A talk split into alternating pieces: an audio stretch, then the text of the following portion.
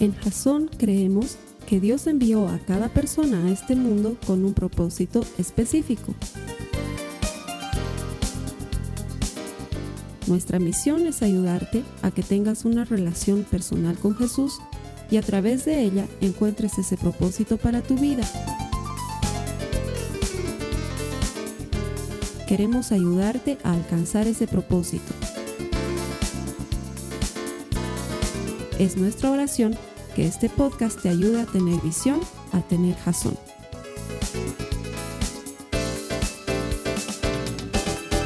Gracias, bienvenido. Estamos a punto de celebrar un nuevo año aquí en Jazón, en La Paz, Bolivia, y queremos darte gracias por conectarte a través del Internet. Ponemos este servicio gratuito, convencidos de que todo el que encuentra a Dios encuentra vida. Y nuestra oración y nuestro deseo detrás de este servicio y de todo lo que hacemos es que encuentres vida por medio de la eterna palabra de Dios. Así que gracias por conectarte. Ayudamos a compartir este servicio por redes sociales. Es gratis, es sencillo. Solamente tomas el enlace y lo compartes y otras personas pueden recibir este mensaje que viene de la eterna palabra de Dios y que tiene potencial para ayudarte a desarrollar una relación personal con Jesús. Gracias por estar conectado. Bienvenido a las personas que me ayudan todas las semanas a predicar, a los miles que se conectan por internet. Les doy gracias por estar aquí. De mi parte, a tu hermano que está al lado, a tu hermana que está al lado, dile, gracias por venir a la casa del Señor. Es una buena costumbre del creyente venir a la iglesia.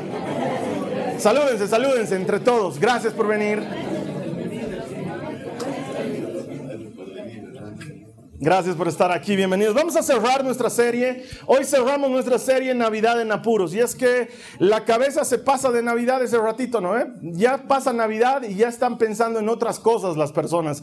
No sé qué cosas hacen en, otros países de Latinoamérica. Aquí la gente anda pensando en ropa interior, es extraño. Eh, sí, em, lo que pasa es que la gente, ¿cómo te digo? Es, em, es muy supersticiosa. Obviamente nosotros no creemos en nada de eso, no creemos en que tienes que usar ropa interior pero después no, no recomendamos ningún color ni ningún tipo porque nada va a suceder si cambias el color. La gente cree en esas cosas. ¿Y por qué? Porque se viene el año nuevo. ¿Y por qué? Cuando se viene el año nuevo la gente... Es bueno que se venga el año nuevo porque la gente entra en, una, en un modo de cambio de actitud y cambio de panorama. Eh, técnica y físicamente no pasa nada. La vida sigue igual. Todo sigue igual. Es la manera en la que los humanos nos hemos puesto de acuerdo para contabilizar la manera, perdón, las formas en las que damos vueltas alrededor del Sol y cuántas veces le damos vueltas y cuánto tiempo dura. Y a eso le llamamos año nuevo, pero en realidad es lo mismo.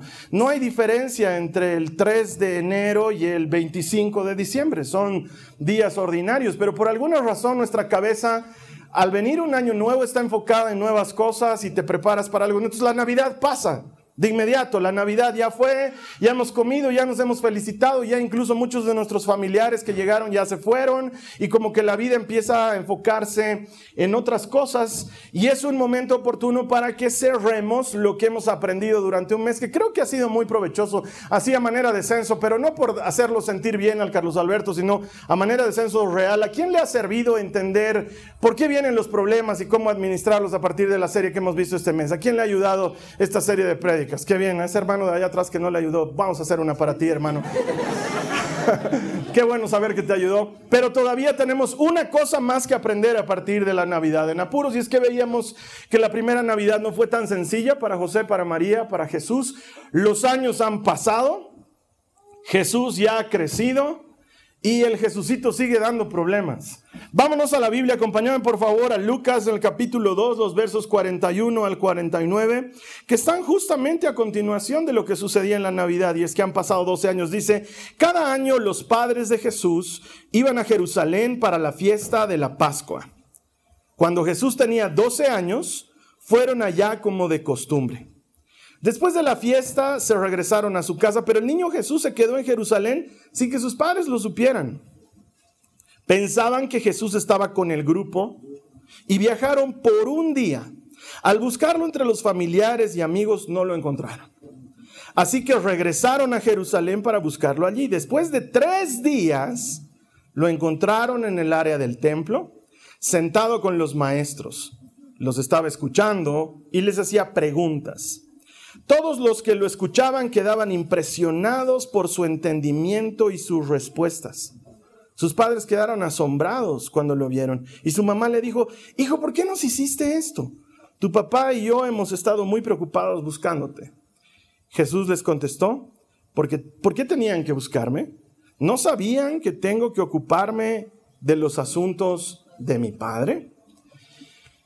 Y eh, es ahí que todavía vemos que, y los que somos papás sabemos, nunca terminas de preocuparte cuando eres papá, ¿no? ¿Eh? Los que no son papás están a tiempo de no serlo.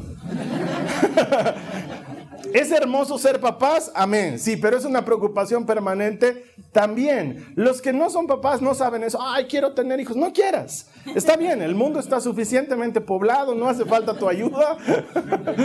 Porque los hijos te dan preocupaciones siempre. Pero lo sorprendente de Jesús y no es por el hecho de que sea el Hijo de Dios que él ya venía con la iluminación completa, sino que él aprende de la vida que lleva con sus padres y comprende el propósito de Dios a partir de su relación personal con él, porque fue humano en todo como nosotros. No tuvo una ayuda extra. La ayuda extra es el Espíritu Santo y tú la tienes a tu disposición cuando crees en él. Pero es impresionante cómo cuando lo encuentran a Jesús en el templo, le dicen, hijo, nos has hecho preocupar, te estamos buscando tantos días. Y él dice, ¿de qué se preocupa? Es obvio, tengo que estar en los asuntos de mi padre. Es sorprendente que un chico de 12 años la tenga tan clara. Me hace recuerdo a cuando yo era chango, mi hermano y yo nos llevamos con tres años de diferencia, pero tú le preguntabas a mi hermano desde que era chiquito, ¿qué vas a hacer cuando seas grande? Y él decía, arquitecto. Pero no quieres, no, arquitecto. Y él nunca cambiaba. Eso lo decía a los cuatro años. Le preguntabas a los nueve años, ¿qué vas a hacer cuando seas grande? Arquitecto. A los 15 años, ¿qué vas a hacer cuando termines el colegio? Arquitecto. Cuando estaba en la promoción, ¿qué vas a estudiar? Arquitectura. Él la tenía clarísima. Él desde el día uno sabía que iba a ser arquitecto, no como yo. ¿Qué vas a hacer, Carlos Alberto? Bombero. ¿Qué vas a hacer, Carlos Alberto? Policía. ¿Qué vas a hacer, Carlos Alberto? Astronauta. ¿Qué vas a hacer, Carlos Alberto? Ingeniero. ¿De qué? De algo. Pero voy a ser ingeniero. ¿Qué vas a hacer, Carlos Alberto? Presidente porque nadie quiere ser vicepresidente, ¿no? Claro, nadie sueña y dice, el sueño de mi vida es ser vicepresidente.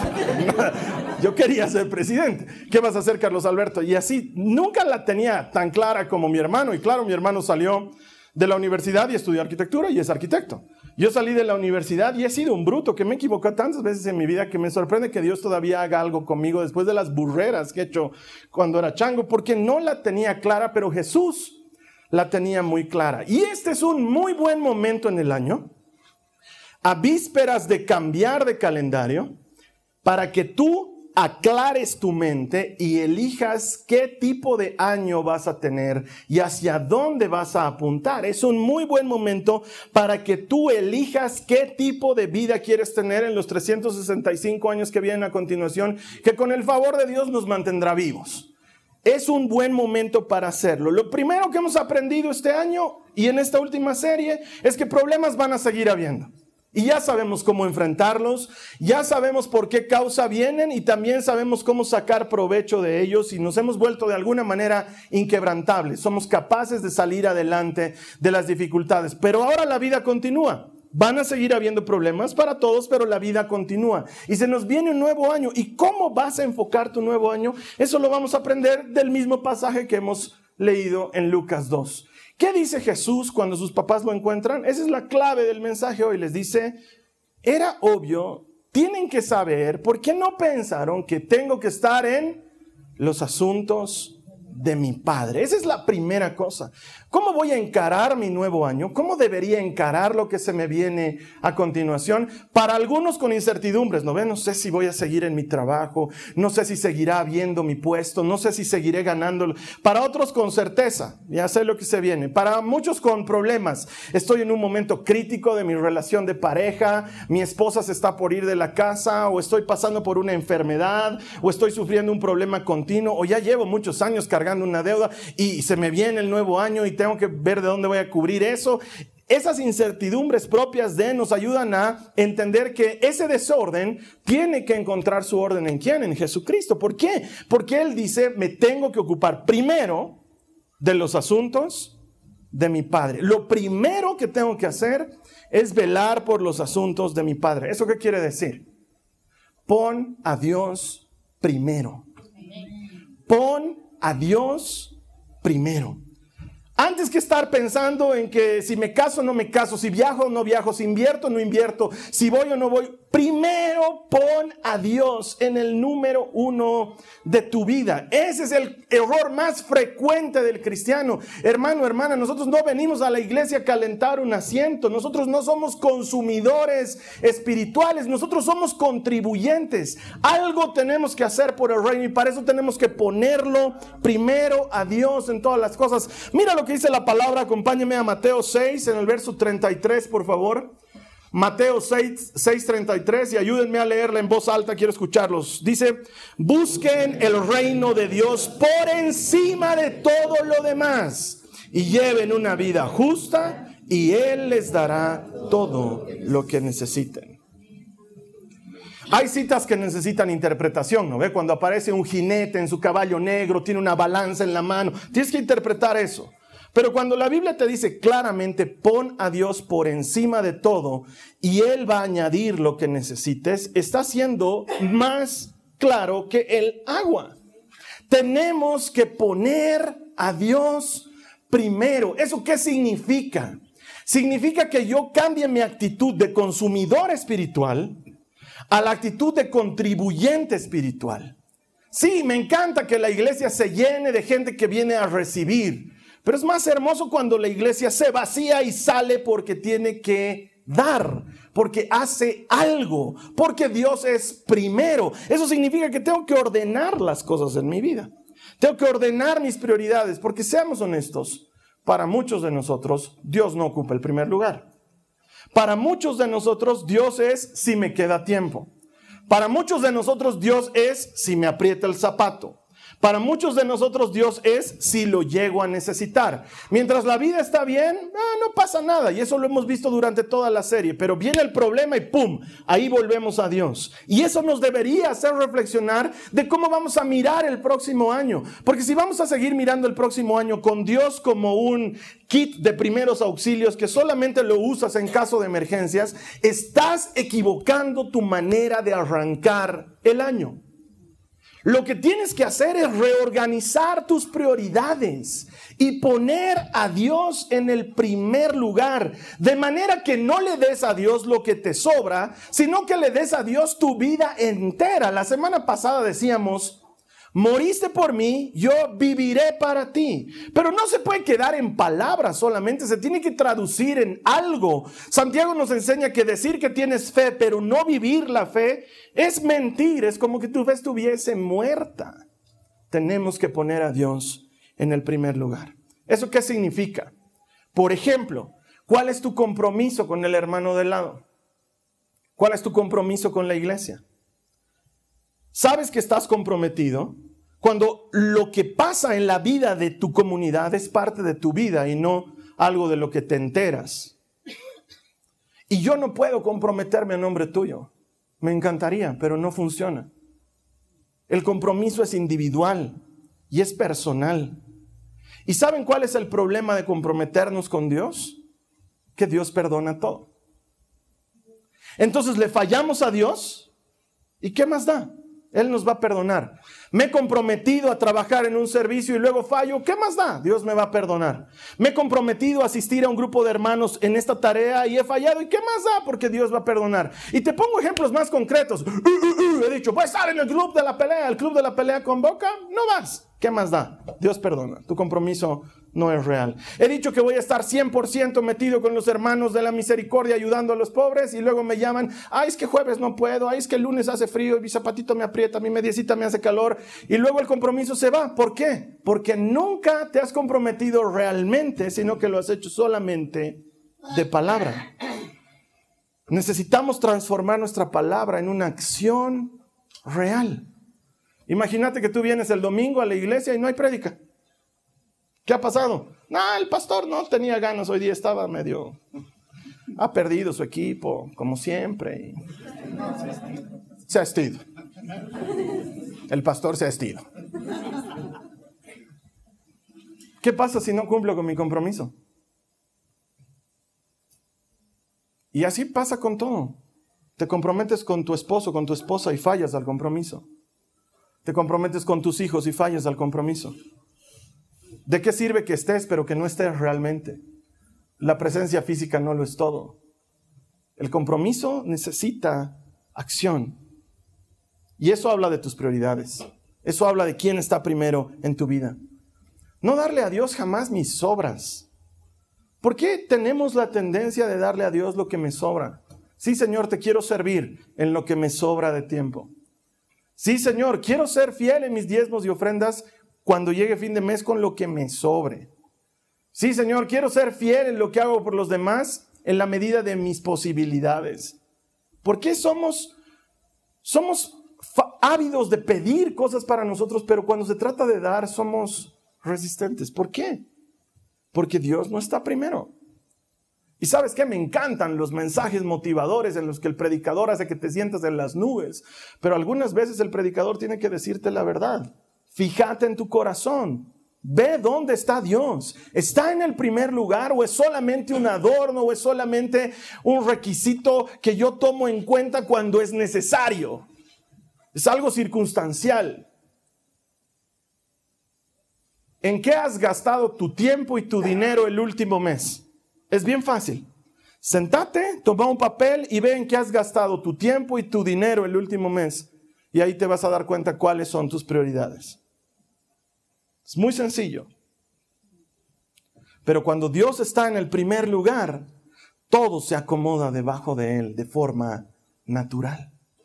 Él es el que promete diciéndote, búscame primero a mí Busca las cosas de mi reino primero. Todo lo demás te lo voy a ir dando por añadidura.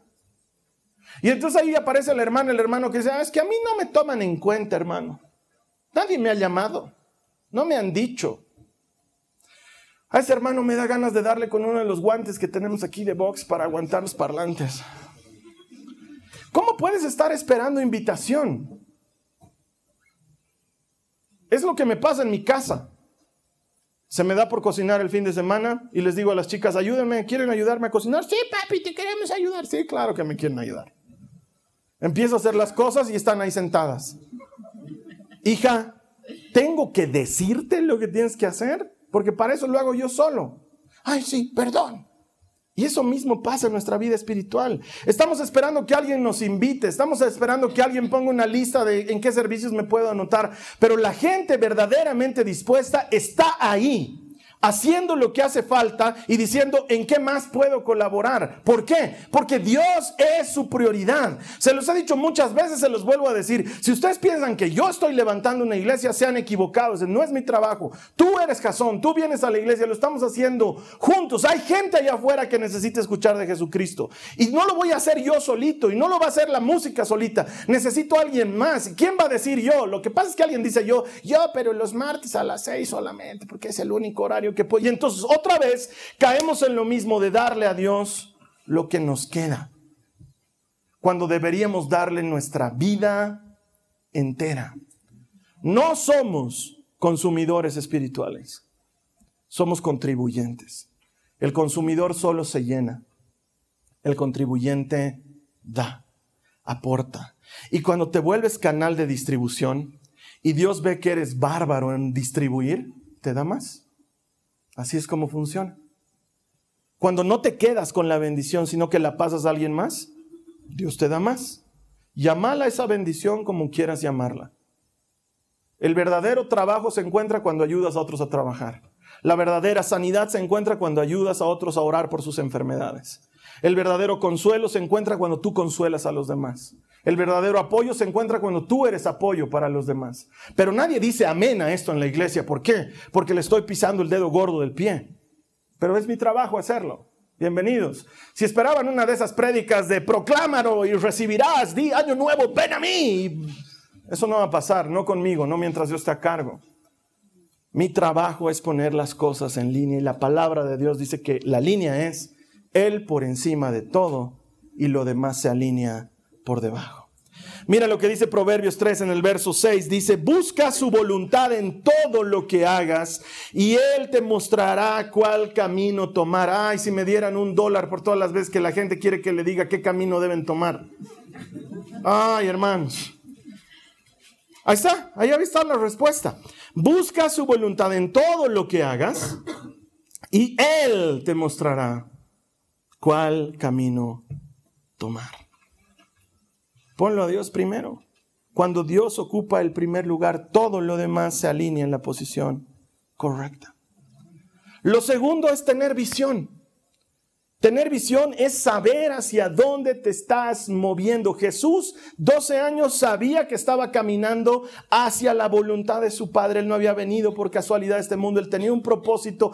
Tener visión es tener propósito. Mira lo que dice Proverbios 29, 18, la cita que le da nombre a nuestra iglesia. Dice, donde no hay visión, el pueblo se extravía. Esa palabra visión en hebreo se pronuncia jasón. Donde no hay visión, el pueblo se extravía. ¿Tú sabes hacia dónde estás yendo? La mayor parte de nosotros no sabemos hacia dónde nos estamos moviendo. Yo te voy a enseñar de manera bíblica muy sencilla tres pasos sencillos de la visión. La primera cosa que tienes que hacer preguntarte, ¿qué quiere Dios de mí? Antes de preguntarte qué quiero, qué anhelo, qué sueño, no, tienes que preguntar ¿Qué quiere Dios de mí? ¿Y cómo respondes esa pregunta? Orando, leyendo la palabra, metiéndote en ayuno, pasando tiempo con Dios, dejando que Él sea el que te responda qué quiere de ti. Lo segundo que me pregunto es, ¿qué quiero yo? Porque hay gente que ni sabe lo que quiere. Ay, hermano, es que no sé, no sé si irme a Cochabamba o quedarme en La Paz, pero ¿qué quieres vos? Ay, es que allá se come deli, ¿no? Pero aquí tenemos teleférico. Entonces estoy así, mi corazón está dividido. No sé si quiero estar con el Juan o con el Pedro. Pero ¿qué, es que el uno es alto, corpulento y velludo, pero el otro es sensible. pero ¿qué quieres tú? ¿Y sabes qué significa eso? Primero le pregunto a Dios qué quiere de mí, luego me pregunto yo qué quiero y planifico qué quiero hacer. ¿Qué estoy viendo en mi vida? ¿Me quiero casar? ¿Quiero comprarme una casa? ¿Quiero comprar algo para mi vida? ¿Quiero adquirir una profesión? ¿Quiero trabajar en algo? Lo planificas. No, no basta solamente con desearlo. Se los he dicho muchas veces. Algún día quiero encontrarme con la autora del secreto para secretearla así. No, mentira, la abrazaría y le decía, mamita, le diría. Porque esa idea de que si lo anhelas con todas tus fuerzas, el universo entero va a conspirar en tu favor. Hermanos, a ver qué diga el calvo, pelo tengo. Lo que más anhela el calvo es tener pelo. Y aunque lo anhela con todo su corazón, no pasa. Es la verdad. No basta con anhelarlo. Tienes que trabajarlo. En Dios primero y luego lo planificas. Y tercero, soñar. No le pongas límites a Dios. Soñar. Ve a tu familia unida y trabaja para eso. Mírate a ti mismo próspero en tu trabajo porque eres eficiente y, puntual, cumplido, excelente y trabaja para ello. Soñá en grande. No insultes a Dios con oraciones tímidas como bendice mis alimentos. Pero está mal eso. No, no está mal, pero eso es obvio. Pero ¿por qué no oras porque el Señor te use? ¿Por qué no oras para que el Señor mueva tu familia? ¿Por qué no oras para que el Señor cambie el corazón de tus padres? Es oración, es creerle, soñar en grande, pero ¿sabes qué? La vida te da tan duro, los golpes vienen tan fuertes que nos cortan la capacidad de soñar. Pero si quieres comenzar el año como tienes que comenzarlo, vas a necesitar soñar. Porque si te conformas con peores nada, con lo que venga y encima con la situación como está, hermano, ¿has escuchado? Las cosas como se están poniendo, hermano. O sea, ¿qué es más importante para ti? ¿Lo que dicen las noticias o lo que dice Dios? Porque Dios dice, yo sé los planes que tengo para ti, planes de bien, nunca de mal. Quiero darte un futuro, quiero darte una esperanza. Entonces alineate con Él y empezá a soñar los sueños de Dios. ¿Qué está soñando Dios para ti? Y alineate con tus sueños. Eso es oración y eso es planificación. Eso es ir donde Dios y eso es calcular lo que tengo, porque sabes que tienes que calcular si puedes avanzar hacia donde quieres avanzar. Eso se llama planificar y eso es bueno. Mira lo que dice Lucas 14, 28. Dice, supongamos, está hablando Jesús, que alguno de ustedes quiere construir una torre. ¿Acaso no se sienta primero a calcular el costo para ver si tiene suficiente dinero para terminarla? Es eso. Está bien tener visión, está bien tener sueño. Llévalo delante de Dios y planifica con Él. y ten claro hacia dónde estás caminando este nuevo año. Yo no te puedo dar metas. Tú tienes que construir las tuyas propias. ¿En base a qué? A lo que Dios quiere de ti. Es que hermano, ya llevo tantos años soltero y orando. Dios me querrá soltero. Con la desesperación que tienes, dudo, hermano. Sí, claro, estás tan desesperado, olvídate, vas a casarte, pero no te cases con tu peor es nada, ¿no ve? No te cases con lo primero que aparezca en el mercado, ¿no ve? Pero si le entregas al Señor tu corazón, si pasas tiempo en Él, mira, la palabra de Dios dice en el Salmo, encomienda al Señor tu camino, deleítate en Él y Él hará es ponerlo primero y alinearnos con Él. Soñar lo grande que quieras, pero alineate primero con Él. Y finalmente, te debes acordar de esta película. Siempre la utilizaba como ilustración los primeros años de Jason y ya son años en los que no la utilizo, entonces ya pasó, pero tú no has estado en esos primeros años, no la debes conocer. Te debes acordar de esta película antiguísima, se llama Pinocho. Esta película que cuenta la historia sobre un carpintero que hace un niño de madera, un títere, y que un hada lo transforma en un niño de verdad después de pasar una serie de dificultades y pruebas que ponen su corazón en el fuego, ¿no? Y le entrega una herramienta poderosa. El hada mira a Pinocho y le dice, te voy a regalar una conciencia, le dice. Y Pinocho dice, ¿y qué es una conciencia? Porque eh, claro, es que a nosotros, eh, aquí en Bolivia, no sé cómo es en otros lados, nos llegó la traducción argentina de Pinocho, ¿no? ¿Y qué es una conciencia? Decía Pinocho, ¿no? y entonces había por ahí un grillo y eh, el maravillosa Pin le pone con la varita y lo, lo unge como conciencia oficial de Pinocho y le dice a partir de ahora, Pepito Grillo tu trabajo es ser la conciencia de Pinocho. Oh, dice el otro, ¿no? Y le dan un traje con sombrero de copa y una medalla y es, la conciencia. Y su trabajo es bien sencillo. Pinocho le rinde cuentas a Pepe Grillo. ¿Dónde estabas, Pinocho? Ah, es que vino mi amigo, le decía, y nos fuimos a jugar. No, Pinocho, tienes que ser obediente con tu papá, le decía. La conciencia le servía de rendición de cuentas. Eso mismo. Tú y yo necesitamos un Pepe Grillo. No una conciencia, porque tenemos al Espíritu Santo que es más poderoso que todas las cosas en el universo. Él es Dios. Pero ¿sabes qué? Dios perdona todo y eso juega mal en nuestra cabeza. Cuando tú te comprometes con Dios y dices, Señor, esta vez no voy a faltar ni un solo domingo en el año a la iglesia, pero no se lo cuentas a alguien más, cuando fallas no pasa nada, porque Dios perdona todo y nos volvemos sinvergüenzas.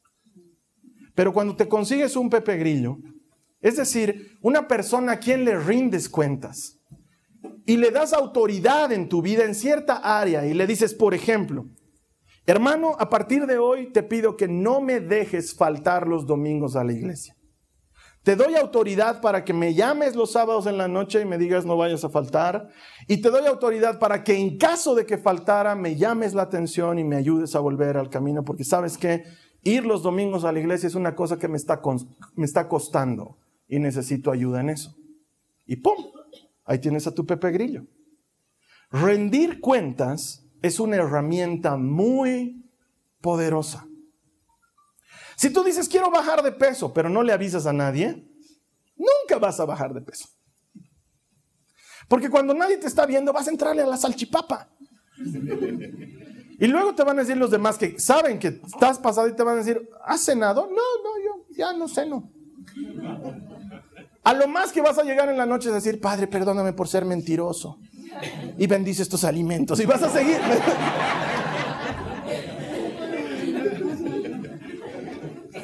Rendir cuentas es un arma muy poderosa. Hombre casado, ¿hay una mujer que te está moviendo el piso? Dale autoridad a alguien para que te frene. Habla con algún amigo, con alguien confiable, no con esos que te dicen, ay, metele, todos le meten, hermano. Si vos no te aprovechas, yo me voy a aprovechar, vas a ver. No, no, esos no son amigos. Conseguí un hombre de fe, un hombre de Dios, y dile, ¿sabes qué? Hay una mujer en mi oficina que me está moviendo el piso. Entonces él te va a decir cosas de Dios. Por ejemplo, llámame a mí en lugar de llamarla a ella. Vamos a borrar de tu celular todos los chats y todas las macanas. ¿Por qué? Porque le has dado autoridad. Y el rendir cuentas es una herramienta poderosa. Dile a tu amiga, no me vas a dejar chismear y hablar mal de la gente. Pero no le digas a la que, ay, no pues. me quitas lo lindo de reunirme contigo. Díselo a alguien que te ponga freno, que cada vez que estés por decir, ay, ¿te has fijado en la fulana? Te diga, eh, no te fijes en la fulana. Sí, pero es que has visto cómo cría a sus hijos. Eh, no te fijes en sus hijos y te mantenga en línea. ¿Por qué? Porque si no lo haces por compromiso, lo vas a hacer por vergüenza. Funciona poderosamente el tener a alguien a quien rendirle cuentas. Mira lo que dice la palabra de Dios en Proverbios 27, 17. Ayúdame a leerla, todos juntos, por favor. Dice, como el hierro se afila con hierro, así un amigo se afila con su amigo. Necesitas una persona que te mantenga en línea. ¿Por qué funcionan muy bien, por ejemplo, nuestros ayunos de 21 días? Porque nos rendimos cuentas entre nosotros. ¿Estás ayunando? Sí, ¿desde qué hora estás ayunando? Mañana estoy comenzando en realidad. Claro, funciona, por eso funciona. Oye, ¿qué estás comiendo? ¿No, ¿Estás en ayuno, no ve? No, es que mi ayuno es de papa. Funciona. Es una poderosa herramienta entregale autoridad sobre tu vida a alguien más. Nombra un Pepe Grillo. No es una broma. Hazlo en serio. Te dedico 15 de enero. Todo lo que sueñas ya va a estar en el olvido. ¿Por qué? Porque no tenemos fuerza de voluntad. Necesitamos ayuda sobrenatural. Pon a Dios primero. Ten visión hacia dónde quieres ir y pedí ayuda de un hermano, de una hermana y caminar en responsabilidad en eso. Es un arma muy poderosa en manos de alguien obediente. Y entonces, eh, por ejemplo, he decidido orar todos los días. Díselo a alguien más. Que no quede al aire. Por eso es muy bueno orar con tu pareja. Porque se rinden cuentas mutuamente. Porque no se dejan caer en el proceso. Porque son dos mejores que uno, dice la palabra. Porque juntos se ayudan. Eso es elegir a alguien a quien rendirle cuentas. ¿No sabes manejar tu dinero? Rendirle cuentas a alguien más. Con mi dinero nadie se mete. Por eso estás así como estás, con tu dinero. Rendirle cuentas a alguien más. Sé transparente. Dale tu, dale tu password de Facebook a alguien más. Dale acceso a tu celular a alguien más para que seas transparente, para que tu vida sea limpia. Mientras más secretos tienes, más difícil es salir adelante. Pero vas a ser tan fuerte como tan honesto puedas ser. ¿Transparenta? Abrirlo todo. Y así no vas a tener que temer nada. Es una decisión. Carlos Alberto, yo quiero tomar esa decisión, pero siento que no voy a poder. No te olvides que venimos del paso número uno. Pon a Dios primero en todo. Pon a Dios primero en todo. No sé con qué problema estás lidiando. No sé si es plata, no sé si es trago, no sé si es mujeres, no sé si es pornografía, no sé si es... No sé. Pero quieres salir de eso. Has tratado solo, no has podido. ¿Para qué vas a seguir haciéndolo? No tiene sentido. Pero pon a Dios primero y ponlo como una meta clara y rendile a cuentas a alguien, rendile cuentas a alguien más. Te lo garantizo. Vas a salir de esa dificultad, vas a vencer ese problema, vas a alcanzar ese sueño, vas a tomar ese territorio, va a ser tuyo. Pero necesitas hacer algo al respecto. No basta con desearlo solamente. No basta. Pon a Dios primero comprometete con Él, dale tu vida. Pon tu meta delante de ti y dile a alguien más, a un compañero de camino, ayúdame, quiero llegar a esta meta. El problema de los seres humanos es que picoteamos y queremos hacer ocho cosas en este nuevo año. Quiero juntar para mi terrenito, quiero bajar de peso, todos queremos bajar de peso. Terrenito, bajar de peso, quiero amarla más a mi mujer, quiero amarla a esta mujer, quiero amarla.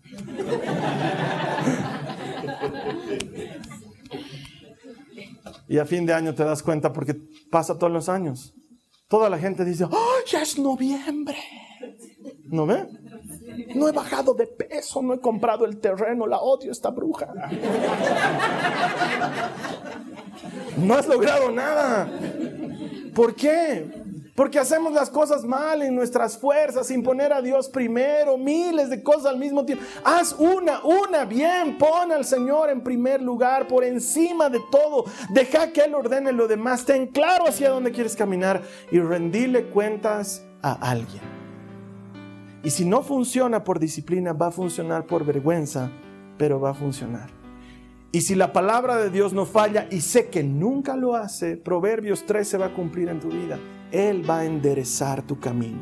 Él te va a mostrar por dónde tienes que caminar. Es mi mejor regalo para ti en este nuevo año.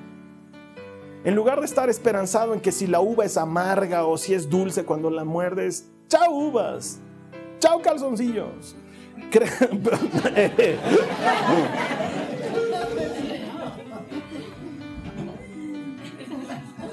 Cinturón amarrado todo el tiempo. Pon al Señor en primer lugar. Ponlo en el primer lugar. No en el segundo.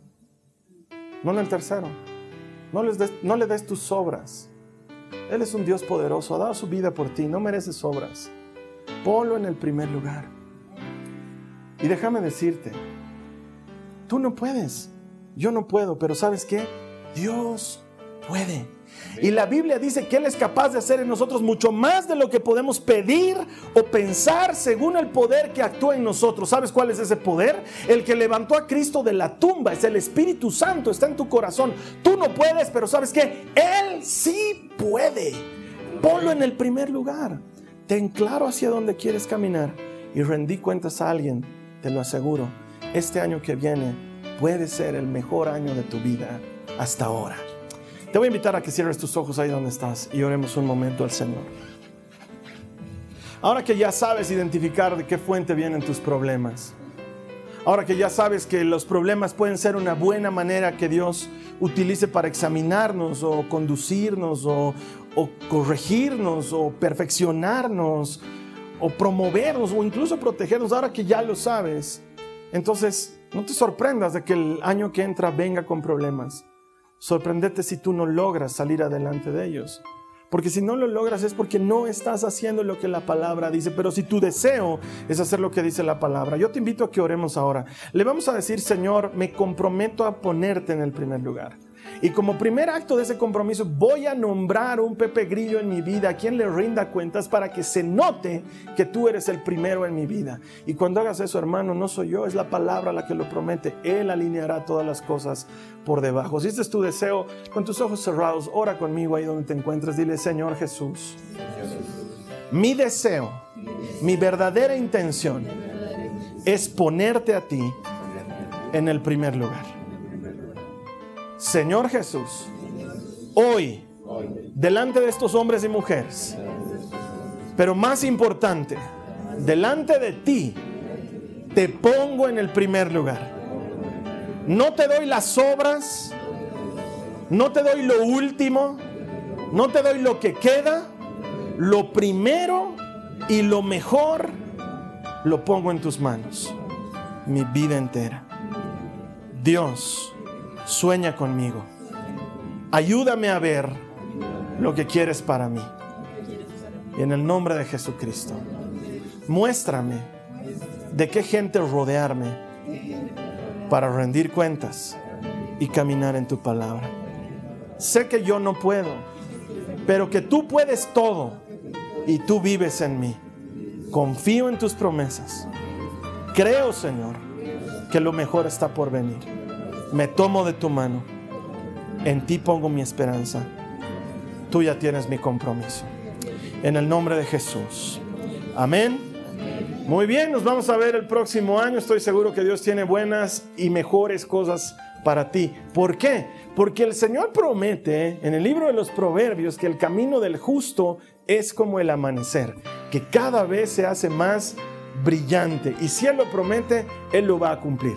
Vamos a estar orando aquí para que tú recibas esa bendición del Señor. Yo te invito, el primer minuto del primer día del nuevo año, no importa dónde estés, no importa lo que estés haciendo, ese primer minuto, apartate del mundo y entregale tu corazón a Jesucristo. Si aprendemos a darle lo primero y lo mejor, todo lo demás se va a alinear abajo. Y entonces ahí todos juntos vamos a celebrar lo que es una verdad bíblica, que todo el que encuentra a Dios encuentra vida. Te espero aquí el próximo año y que el Señor te bendiga.